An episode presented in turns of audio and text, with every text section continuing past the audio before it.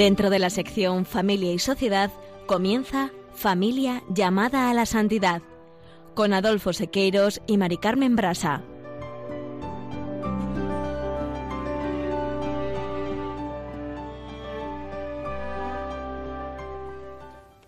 Muy buenos días, queridos oyentes de Radio María y familia Radio María.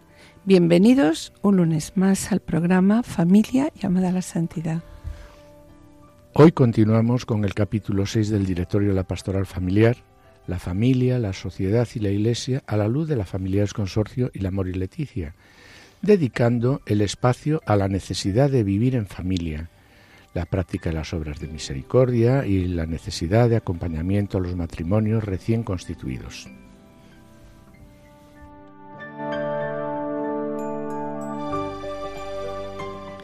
En la sección Esposos en Cristo, Juana, Julio y Seque se acercarán a la vida de Rafaela Ibarra, un hermoso ejemplo de entrega a los más desfavorecidos, sobre todo a las mujeres perdidas en medio de la sociedad capitalista del siglo XIX de caridad activa e inteligente que supo compatibilizar armoniosamente con su condición de madre y esposa.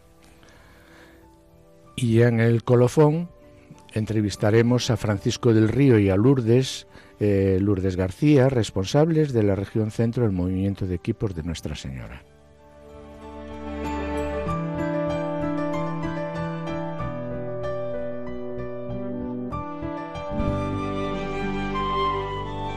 Directorio de la Pastoral Familiar.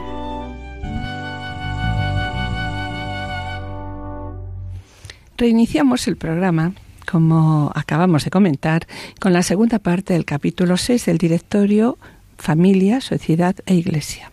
En programas anteriores hemos visto la importancia de la familia como célula primera y fundamento de la sociedad, la familia como escuela de sociabilidad y espacio primero de humanización, el deber que tiene la familia de actuar y tomar parte como familia y en cuanto familia en la vida de la sociedad. Y también hemos hablado, Mari Carmen, de la dimensión política y del acceso a los medios de comunicación, de las políticas familiares y también del asociacionismo familiar, tal como lo refleja el directorio. Y en el segundo punto del tema del directorio, familia e iglesia, Hemos presentado ya en varios programas la, misión de la familia como iglesia doméstica y la importancia de la familia como transmisora de la fe y como familia evangelizadora y misionera. Y como comunidad en diálogo y comunión con Dios y como fermento de santidad. Sí, y en el programa del día de hoy, esta mañana, hablaremos de la familia como comunidad al servicio del hombre, aunque ya en programas anteriores hemos hablado de la misión de la familia como humanizadora y socializadora, tal como lo propone el directorio. De nuevo, el directorio en el apartado 262 nos vuelve a recordar que la familia cristiana es escuela de verdadera humanidad, pues en ella recibe, se educa y se cuida la vida del hombre de modo excelente. Sí, y algo muy importante en una sociedad en que se valora a la persona por el beneficio que pueda producir, en la familia, comunidad de vida y amor, cada persona es valorada y querida por sí misma, prescindiendo de la utilidad que pueda reportar. De ahí que la familia presta un servicio valiosísimo también a la sociedad. Así es, Mari Carmen. Y mediante el trabajo, la educación de los hijos, el cuidado de los mayores, las relaciones de convivencia, eh, la familia contribuye de modo decisivo al bien común de toda la sociedad. Y en el apartado siguiente, en el número 263, el directorio propone a la familia como centro y corazón de la civilización del amor. ¿Y cómo cumple la familia la misión de ser el centro y el corazón de la civilización del amor, Mari Carmen? Pues mira, el directorio expone ¿no? que la familia cumple esta misión por y mediante el ejercicio de la caridad, especialmente con los más necesitados y a través, Adolfo, de las obras de misericordia. En primer lugar, ¿Dónde va a practicar estas obras de misericordia? Pues con los miembros más débiles de la propia familia, los niños, los ancianos, los enfermos.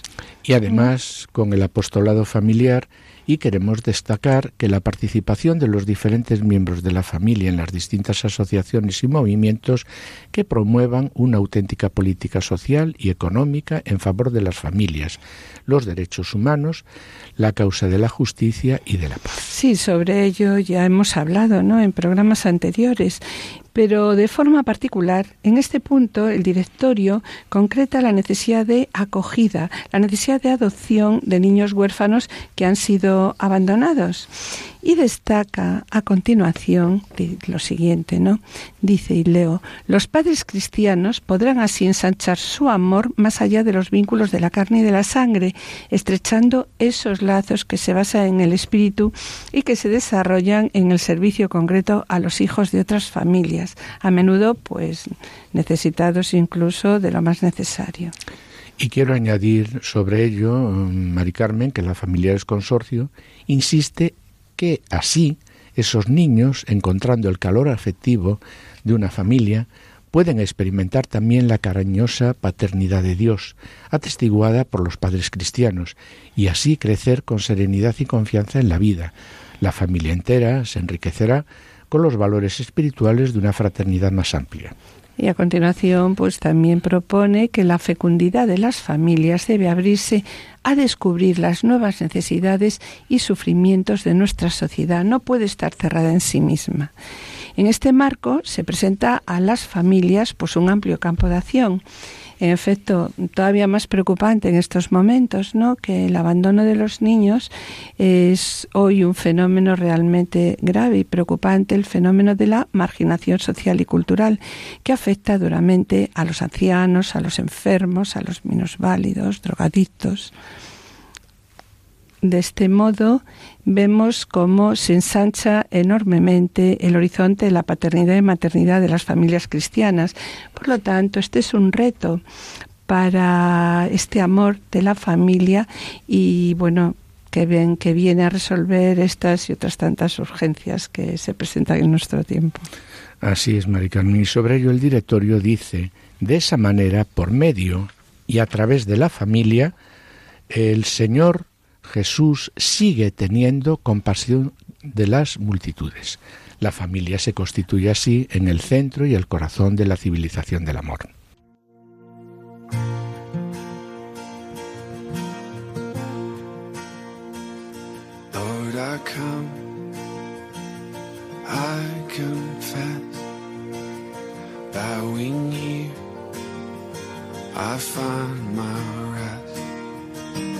Without you, I fall apart. You're the one that guides my heart. Lord, I need you. Oh, I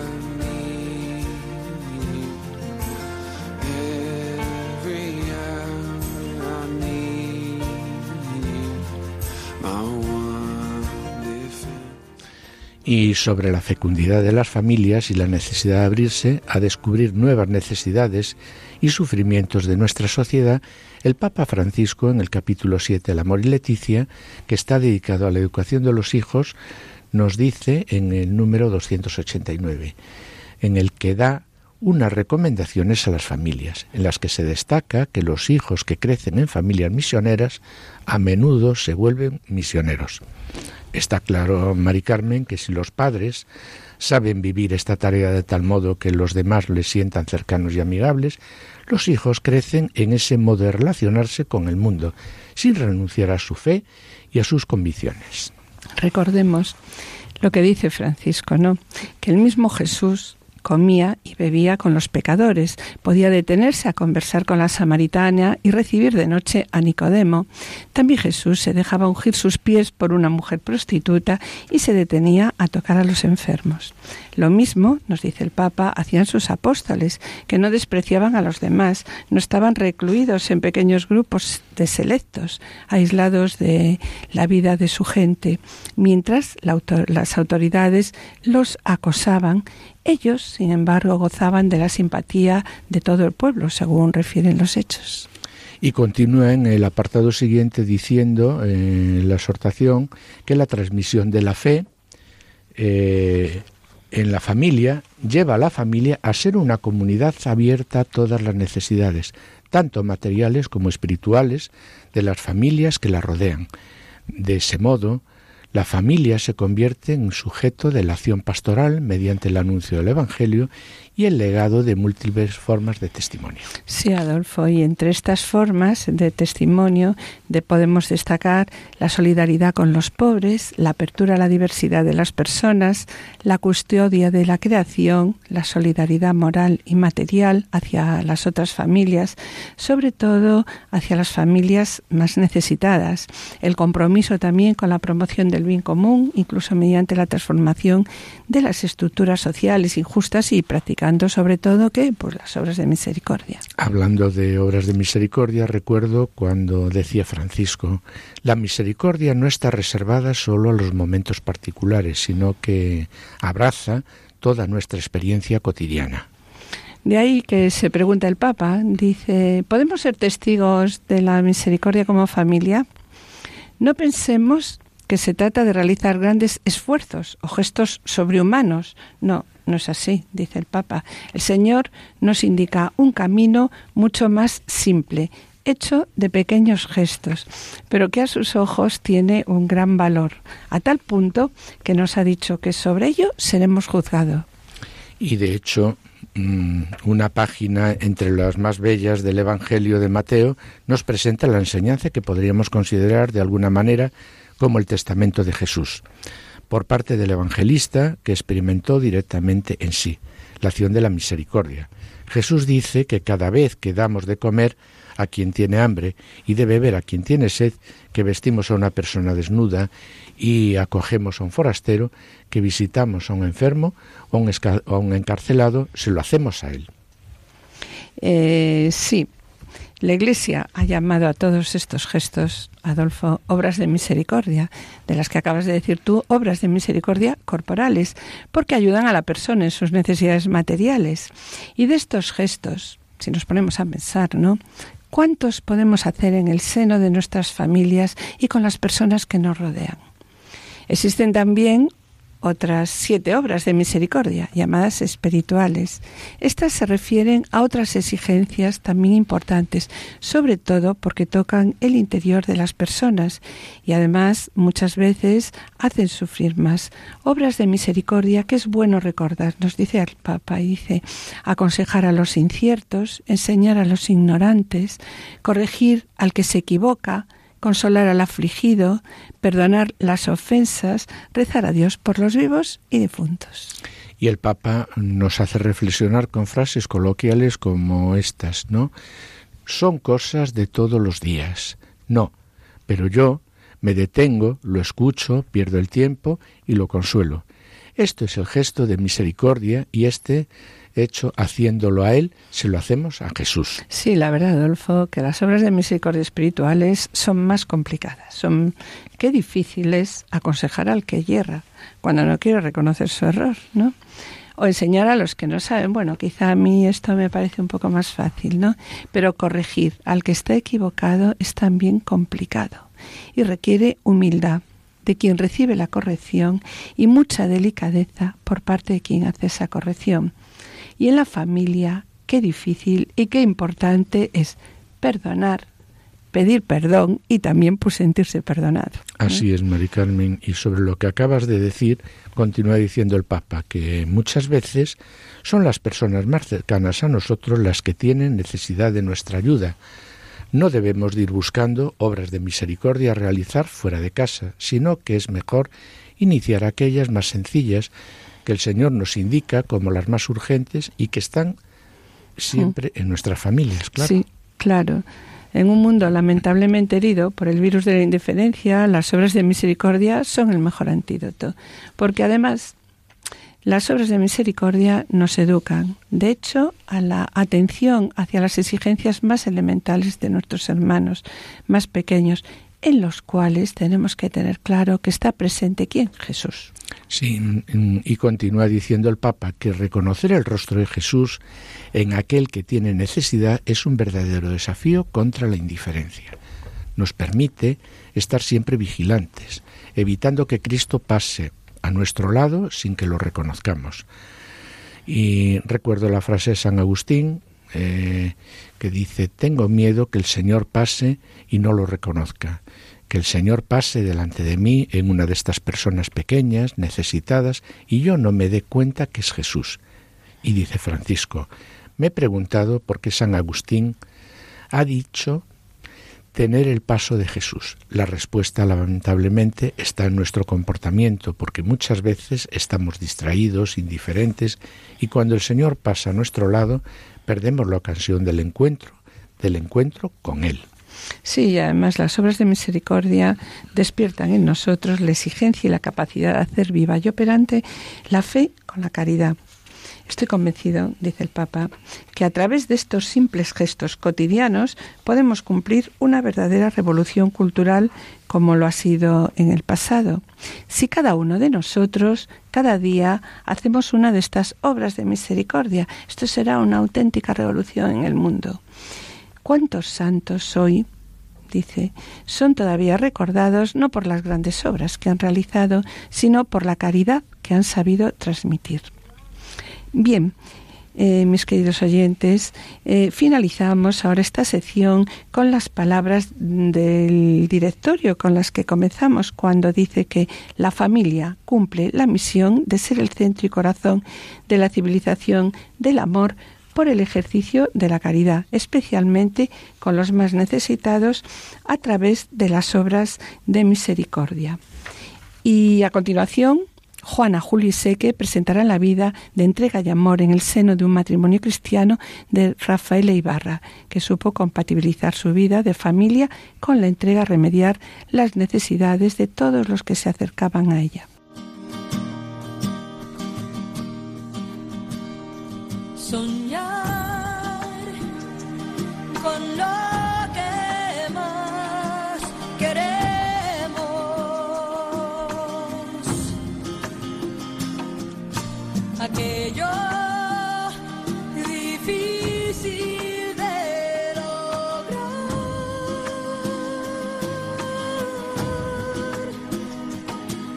Ofrecer, llevar la meta a su fin.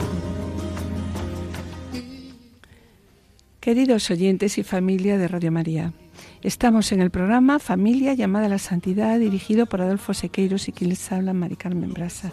Finalizamos esta primera sección y antes de iniciar la segunda sección quisiéramos adelantarles que en el colofón entrevistaremos a Francisco del Río y Lourdes García, responsables de la región centro del movimiento Equipos de Nuestra Señora.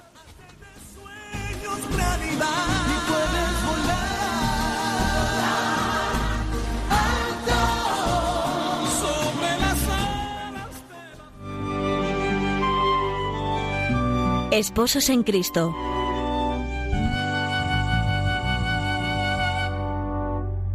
Amigos oyentes de Radio María, en nuestro programa de hoy nos encontramos otra vez con un hermoso ejemplo de entrega y amor en el seno de un matrimonio cristiano que hizo su recorrido vital en una tierra que sentimos cercana, lo mismo por su proximidad que por su fecundidad, en el nacimiento de almas fuertes con una clara vocación de santidad.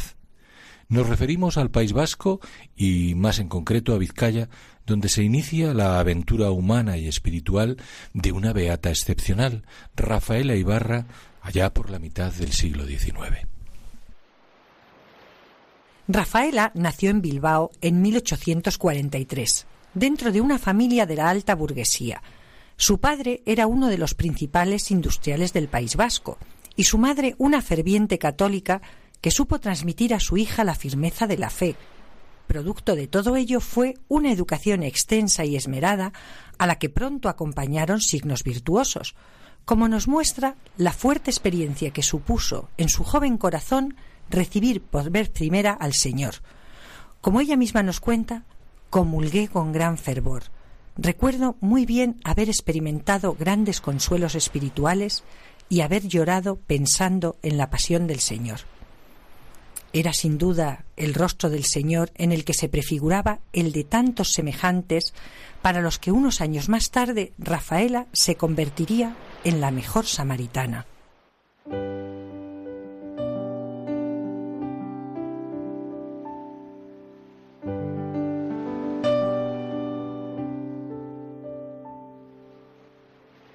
Crece en efecto Rafaela y así lo reconoce ella misma en algún texto donde da cuenta de su carácter un poco presumido o su afición a gastar más de la cuenta, crece, decimos, rodeada de las comodidades asociadas a su privilegiado estatus familiar, propenso a algunas vanidades que muy pronto su recorrido espiritual le mostró como tales. Porque más allá de todo ello, y son sus propias palabras, conservaba, dice, un fondo de piedad natural, Rezaba el rosario todos los días con los criados, leía mis libros de piedad y era compasiva con los necesitados. A lo que unía la frecuencia del hábito eucarístico, sin duda, su carácter vital, dulce y amable, junto con la base virtuosa inculcada por su madre, su generosidad, su compasión, la preparaban para el desarrollo de su posterior vocación.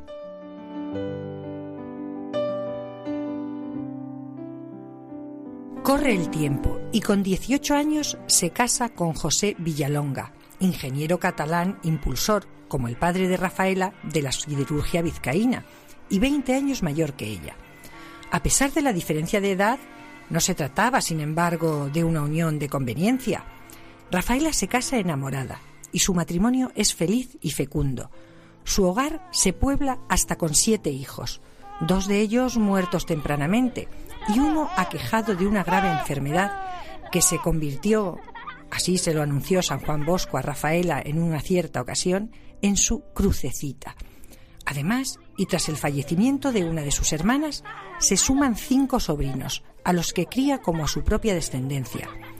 Resulta admirable comprobar en sus escritos espirituales, en medio de tantas borrascas y exigencias, la admirable conciliación de sus ocupaciones maternales con sus poderosas experiencias espirituales y con lo que poco a poco se irá convirtiendo en su vocación determinante, la ayuda a los pobres y necesitados.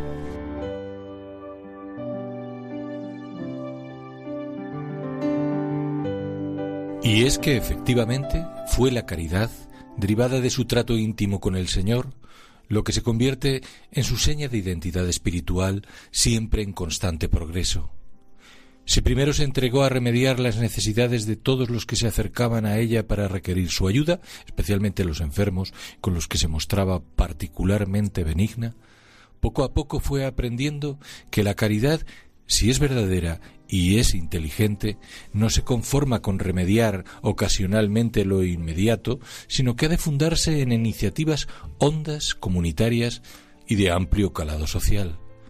Lo que se resume en su conocida frase las personas pasan, pero las obras permanecen. Y así resultó en su propia experiencia. Su trabajo apostólico, al que no parece ajena la lectura de la vida devota de San Francisco de Sales, multiplica sus obras. Así se desprende de su actividad como impulsora, sobre todo en la creación de instituciones benéficas de apoyo a la mujer, como la Maternidad de Bilbao, en el establecimiento de la sede de las Hermanas de María Inmaculada, donde se atendía a muchas jóvenes que, atrapadas por la ignorancia y la pobreza, buscaban trabajo como criadas y apenas encontraban medios para vivir con dignidad. En su ayuda a la congregación de religiosas adoratrices, desde donde se rechazaba con firmeza la explotación de las mujeres, o sobre todo en su decisivo apoyo a la denominada Junta de Obras de Celo, donde ayudaba, y Rafaela lo hacía personalmente y con todo empeño, a las muchachas más desfavorecidas y de origen humilde a encontrar trabajo y orientar sus vidas.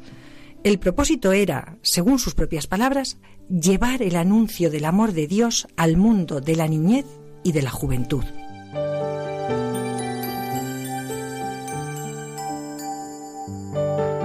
Sucedía así que quien procedía por nacimiento y entorno social de un mundo como la burguesía industrial que en pleno siglo XIX mostraba muchos aspectos inclementes e injustos en el trato a los obreros, se convertía, especialmente para las jóvenes en grave riesgo de exclusión social, en su principal valedora.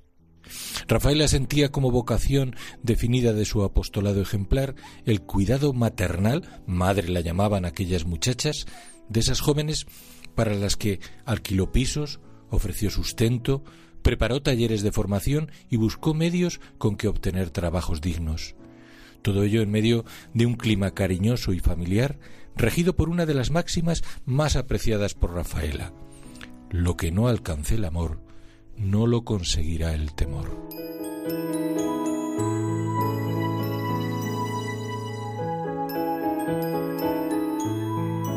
Ni que decir tiene que en medio de este hondo apostolado debió contar en todo momento con la ayuda familiar y sobre todo con la de su esposo, sin cuya generosidad, aliento y comprensión a Rafaela le hubiera resultado imposible llevar a cabo su ingente labor.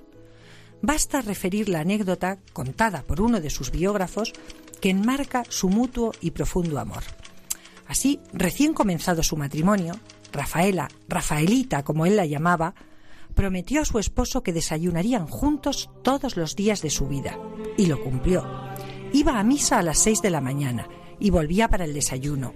Era el momento de conseguir de él el dinero que necesitaba para sus proyectos. Su marido, José, estaba tan enamorado que no le negaba nada.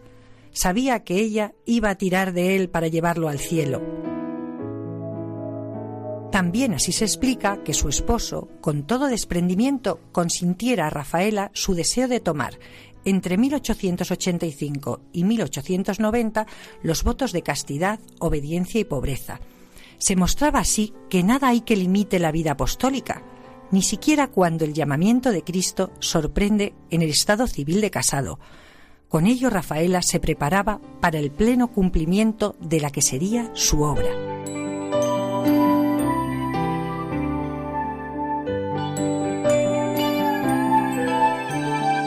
Comienza, en efecto, de este modo, la maduración del proyecto central de su actividad, la fundación de un nuevo instituto religioso. Para ello decidió, en primer lugar, reunir a un grupo de jóvenes dispuestas a consagrarse a Dios y a la obra que sería conocida como la Congregación Religiosa de los Ángeles Custodios. Corría el año 1894 y en un pequeño piso de Bilbao se inicia la gran aventura junto a un grupo reducido de chicas que como ángeles guardianes de la integridad de otras jóvenes desfavorecidas, de ahí el nombre de la congregación, iban a dedicar el resto de sus vidas, también la propia Rafaela, a ser sus madres y educadoras. Tres años más tarde daban comienzo las obras del Colegio Ángeles Custodios de Bilbao, que terminarían en 1899, cuando, contando ya con 41 religiosas, se convertía en casa madre de la congregación.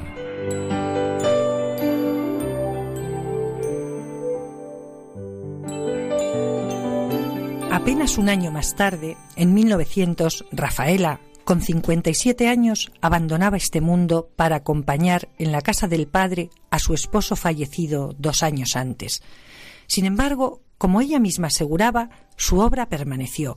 La congregación de los ángeles custodios ha pervivido fiel a su espíritu inicial desde entonces y hasta hoy, haciéndose presente en más de 35 casas repartidas entre España y América, siempre bajo uno de los lemas principales con que Rafaela Ibarra auspició su siembra apostólica.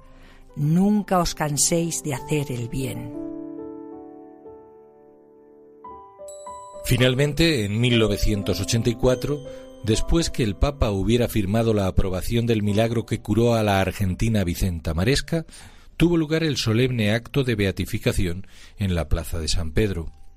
Allí, San Juan Pablo II subrayó de la nueva beata su entrega incondicional a Dios y a los demás en las diversas circunstancias de la vida, como joven, como esposa y como fundadora de un instituto religioso.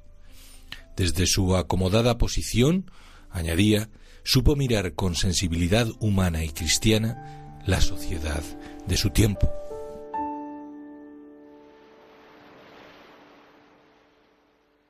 Y así, con la memoria empapada en el hermoso ejemplo de quien supo convertir su matrimonio, y tal es el modelo que nos transmite a todos nosotros, en bella plataforma sobre la que proyectar la llamada apostólica, nos despedimos de ustedes, amigos oyentes, hasta nuestro próximo espacio de esposos en Cristo, Dios mediante. Hasta entonces, que Dios les bendiga. Queridos oyentes y familia de Radio María, estamos en el programa Familia llamada a la Santidad, dirigido por Adolfo Sequeiros y quien les habla, Mari Carmen Brasa. Les recordamos que pueden ponerse en contacto con nosotros a través del correo familia llamada a la santidad arroba o enviando un correo postal a la dirección de Radio María, Paseo de Lanceros 2, primera planta, 28024, Madrid, indicando el nombre del programa Familia llamada a la Santidad.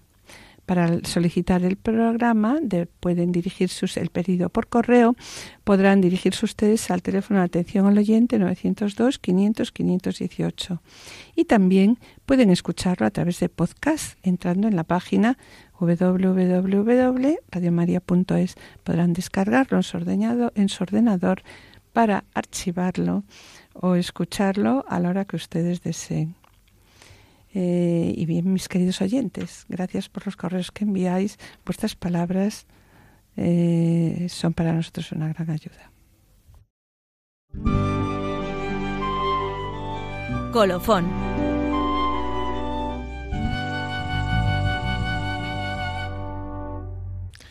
Después de escuchar la vida de Rafaela Ibarra, hermoso ejemplo de entrega a los más desfavorecidos y modelo de obras de misericordia, volvemos de nuevo al directorio que en el apartado 259 pues propone la santidad de vida supone una auténtica espiritualidad, tanto matrimonial como familiar, por la que vivir intensamente los medios de santificación.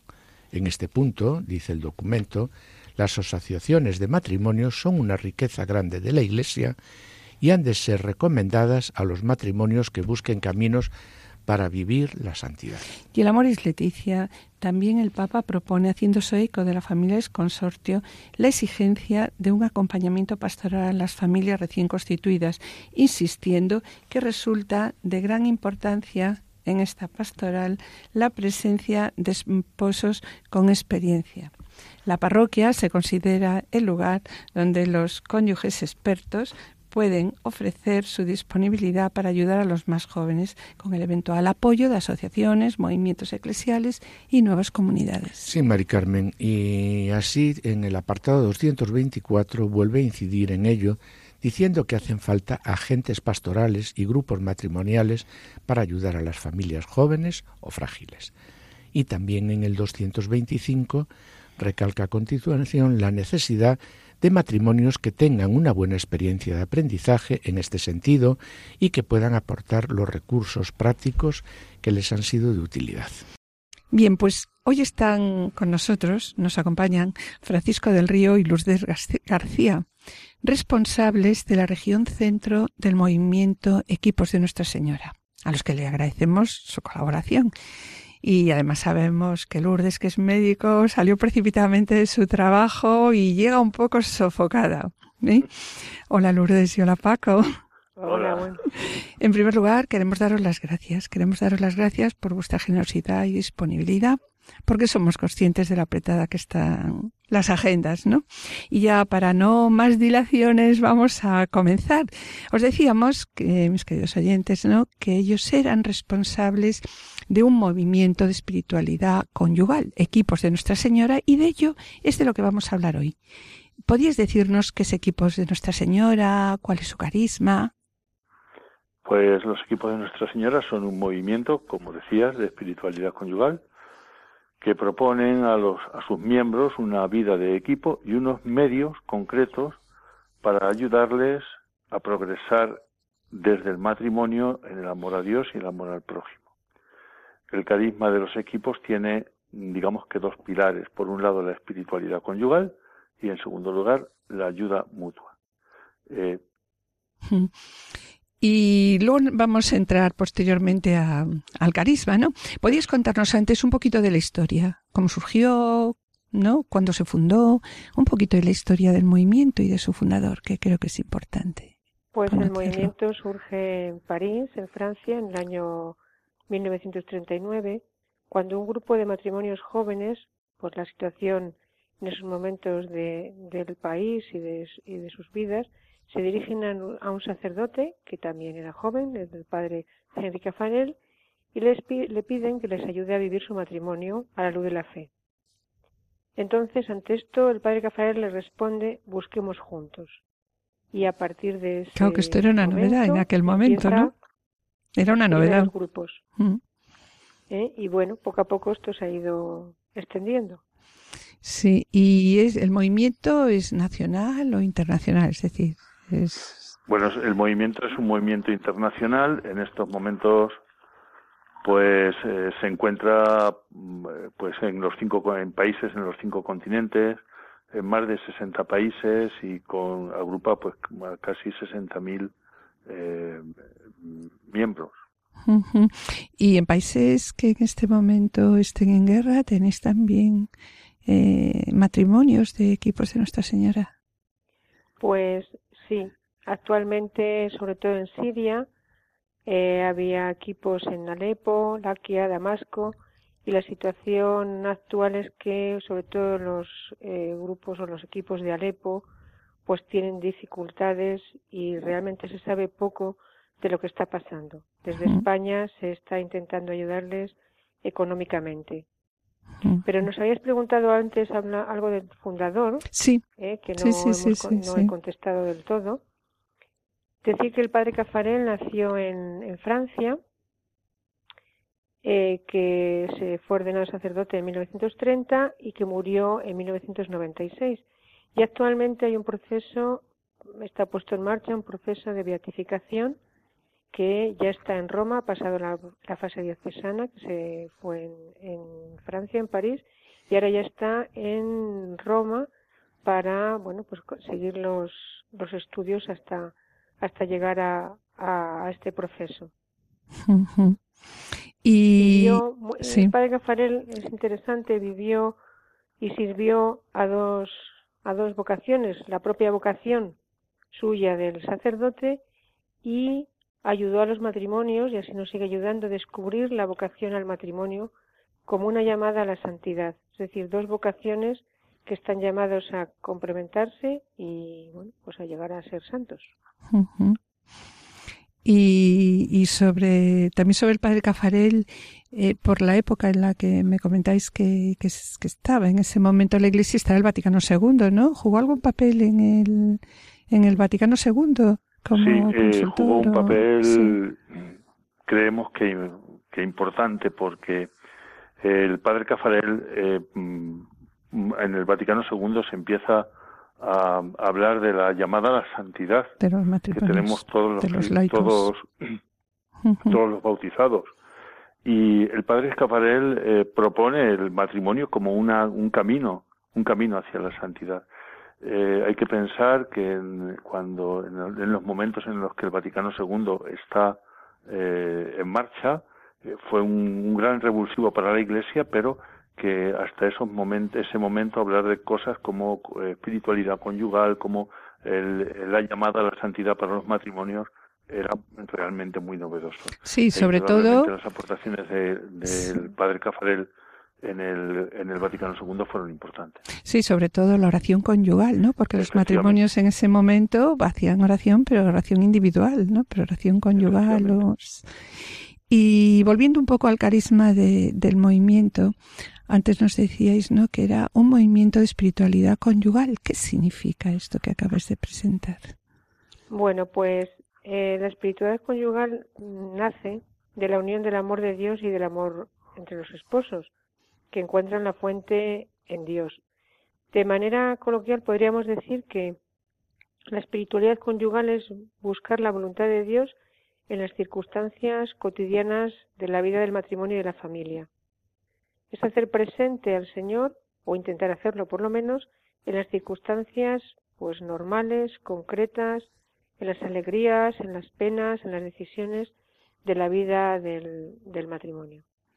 Sí, y los medios que, que ayudan ¿no? a los matrimonios a, crecer en, en, esta espiritualidad, eh, me gustaría pues, que los detallarais. En cuanto a los medios que ayudan a los matrimonios a crecer en, esta espiritualidad, mm, el movimiento propone dos.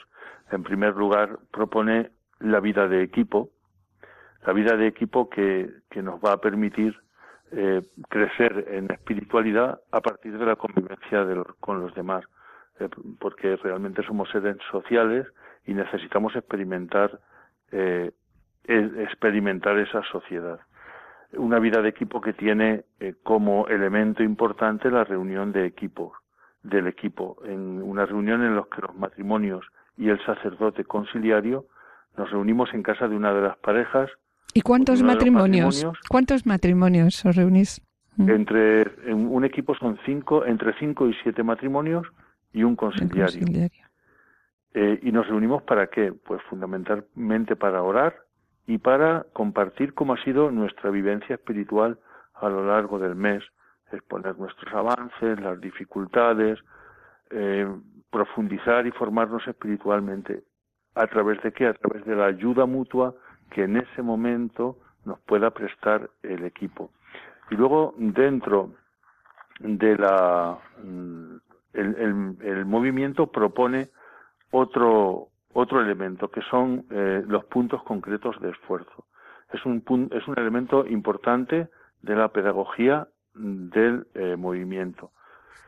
Eh, son herramientas que se nos ofrecen a cada matrimonio y a cada equipista para que el camino de, la espiritualidad emprendido resulte verdaderamente efectivo y permita el crecimiento personal y matrimonial.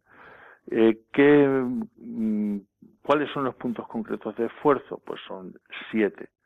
La escucha asidua de la palabra de Dios, puesto que el alimento de la palabra nos va a hacer crecer.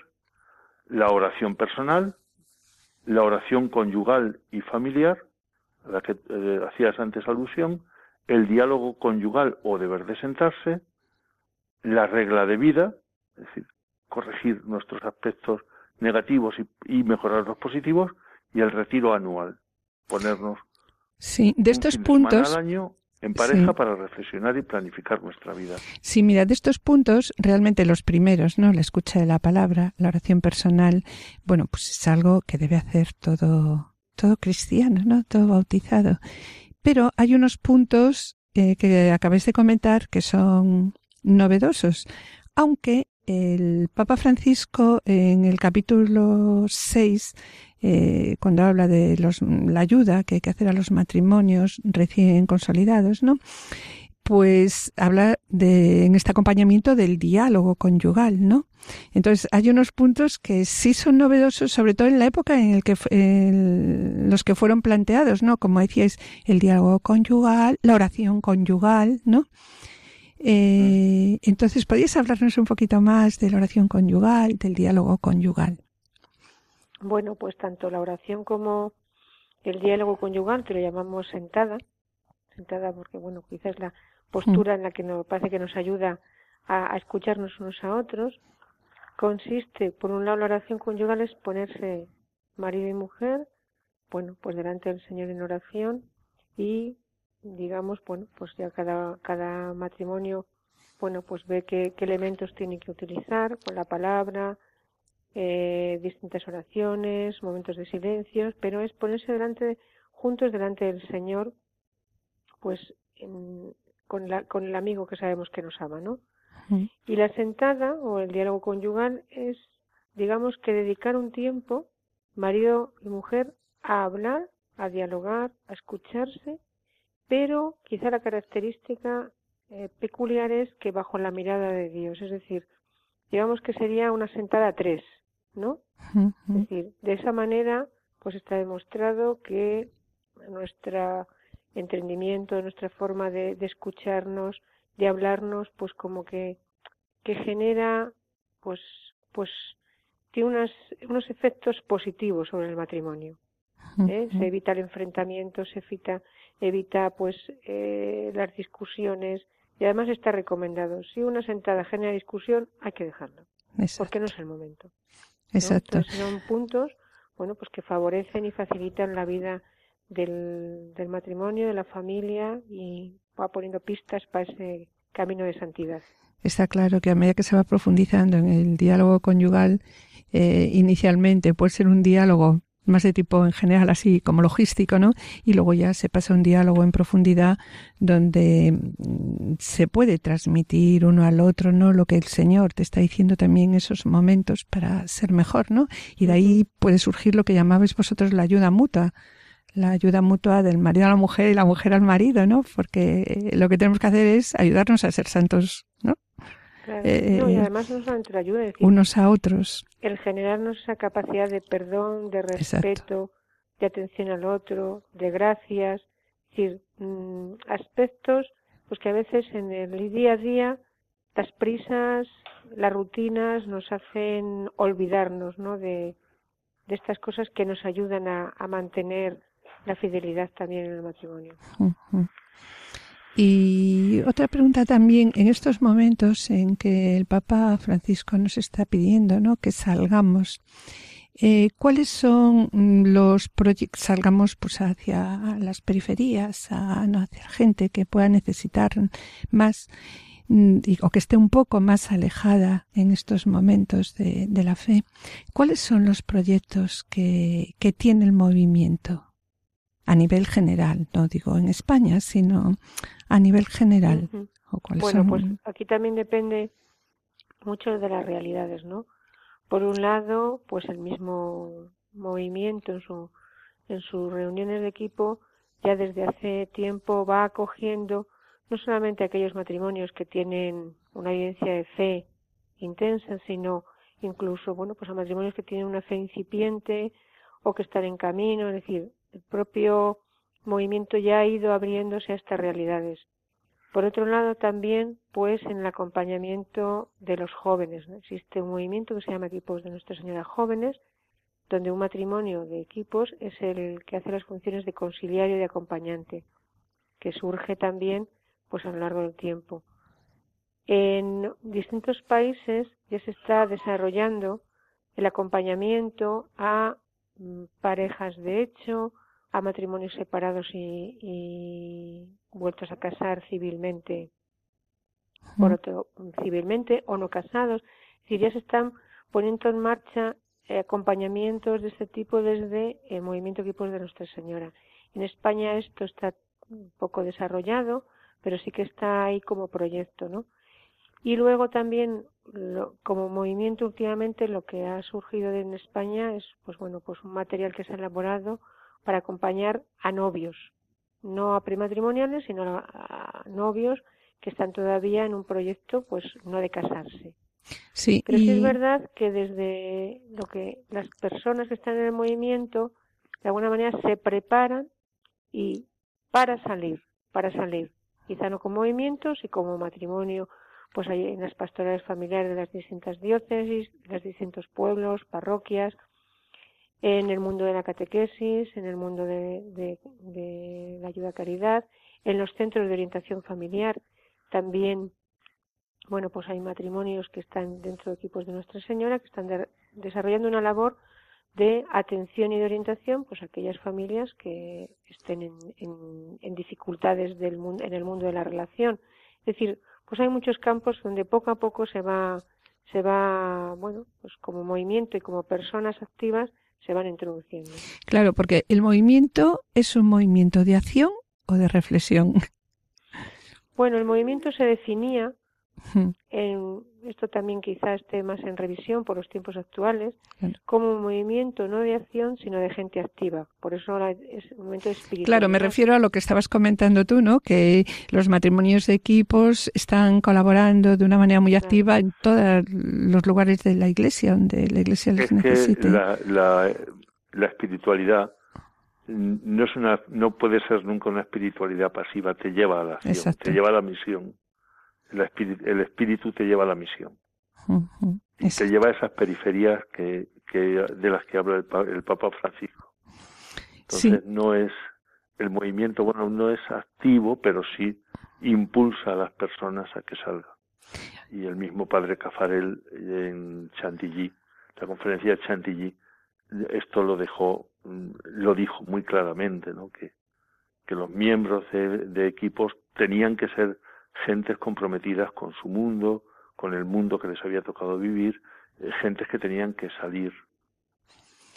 Y una pregunta también que me decíais que teníais eh, un material específico de novios. El Papa Francisco también, el Amoris Leticia, en el capítulo 6, habla de la necesidad de ese material. Si, imagínate, eh, nuestros oyentes, ¿no? Si alguien pues está en alguna pastoral parroquial llevando prematrimoniales, ¿podrían de alguna manera acudir a ese material o tenéis algún modo de, independiente que esas personas sean de equipos o no, ¿no? Pues de difundir o, de A ver, este material. se presentó en las últimas jornadas de, delegados de pastoral familiar en el mes de octubre en Guadarrama. Mm.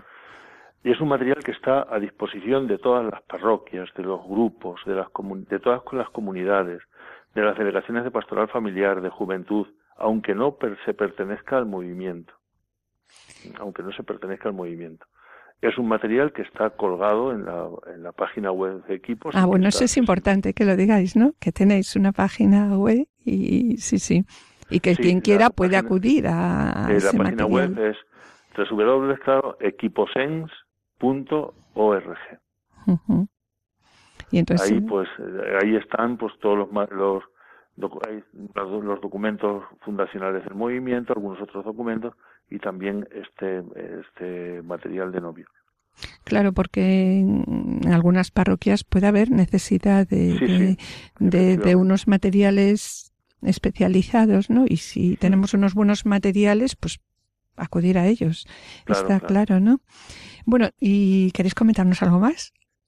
Algo antes de despedirnos, porque ya os había dicho que el tiempo que tenemos es muy, muy reducido, pero, pero bueno, lo que lo que necesitéis decirnos, lo que pues, queráis eh, decir a todos nuestros oyentes. Que los que los matrimonios que estamos dentro de equipos de Nuestra Señora somos matrimonios que estamos fundamentalmente al servicio de la Iglesia, al servicio de la pastoral familiar, al servicio de nuestras diócesis concretas y que bueno pues en todo momento mm, nos, nos ponemos a, a servir allá donde se nos allá donde, donde se nos necesite. Muy bien. a la audiencia, aquel, aquellos matrimonios que nos estén escuchando, bien, o el marido o la mujer, quien escuche, bueno, pues que si no están en ningún grupo y, y les interesa poder eh, vivir su, su ser matrimonio cristiano, pues juntos, nada, que se dirijan a, que entren en internet, pues vean a ver si en sus zonas hay algún equipo de Nuestra Señora y se dirijan a ellos pues para ver si la experiencia creen que les pueda merecer la pena. Y no se hace falta ser ni los mejores cristianos ni los mejores oradores, simplemente hace falta querer, seguir queriendo, por decirlo de alguna manera. Solo una pregunta, que es que yo creo que no nos lo llegasteis a decir. Eh, ¿Un equipo lo constituyen? Decíais cinco matrimonios. Entre cinco y siete matrimonios y, un conciliario. Ah, y un conciliario. Perfecto. Es que yo creo que eso no lo habíamos comentado. Sí, creo que se ha comentado antes. Bueno, pues para despedirnos ahora volvemos a daros las gracias por vuestra disponibilidad y esperamos que sigáis acompañándonos en nuestra querida Radio de la Virgen. Gracias por todo. Gracias.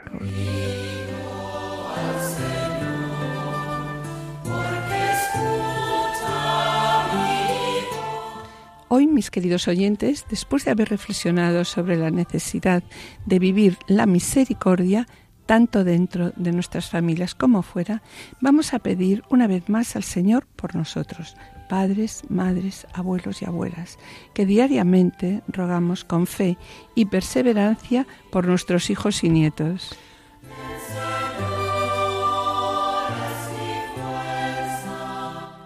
Que la importancia que a veces nos domina al ver tan alejados a nuestros hijos, no debilite nuestra oración.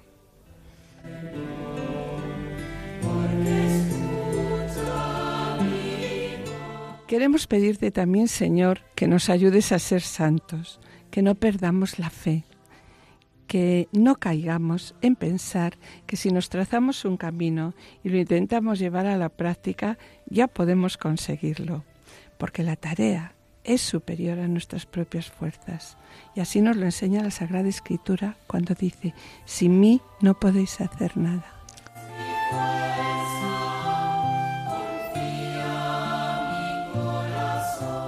Señor, que tratemos de encontrar el medio de actuar de modo que seas tú quien nos haga santos. Por eso te pedimos mucha humildad, ya que si nuestras fuerzas tienen límite, no la tiene tu poder. Ayúdanos a poner en ti toda nuestra confianza y nuestra esperanza. Ayúdanos a descubrir que el secreto de nuestra santidad radica en descubrir que todo podemos obtenerlo de ti, porque tienes un corazón de Padre y nos das lo que necesitamos. Yo creo, Señor, yo quiero creer en ti.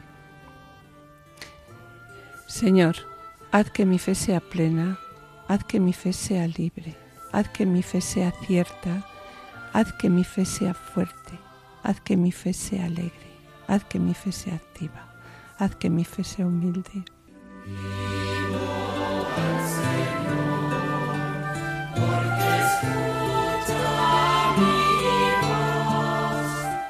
Bien, mis queridos oyentes, con pena tenemos que despedirnos.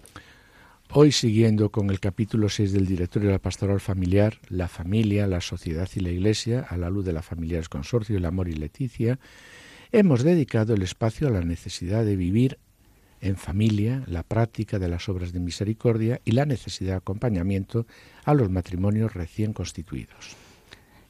En la sección Esposos en Cristo, Juana Julise, que han presentado la vida de Rafael Ibarra. Hermoso ejemplo de entrega a los más desfavorecidos. Y ya en el colofón hemos entrevistado a Francisco del Río y Lourdes García, responsables de la región centro del movimiento Equipos de Nuestra Señora. Finalizando el programa, como siempre, con una oración.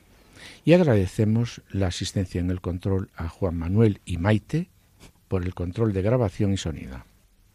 Yo espero seguir con ustedes mañana en el programa Para que tengan vida, que se emite a las 11 de la mañana, junto con la doctora Sirven, en el que trataremos los cuidados paliativos en la infancia, acompañados por el doctor Ricardo Martino Alba. Bueno, y esperamos estar de nuevo con ustedes dentro de dos semanas. Muchas gracias por su atención. Hasta la próxima audición y que el Señor os bendiga.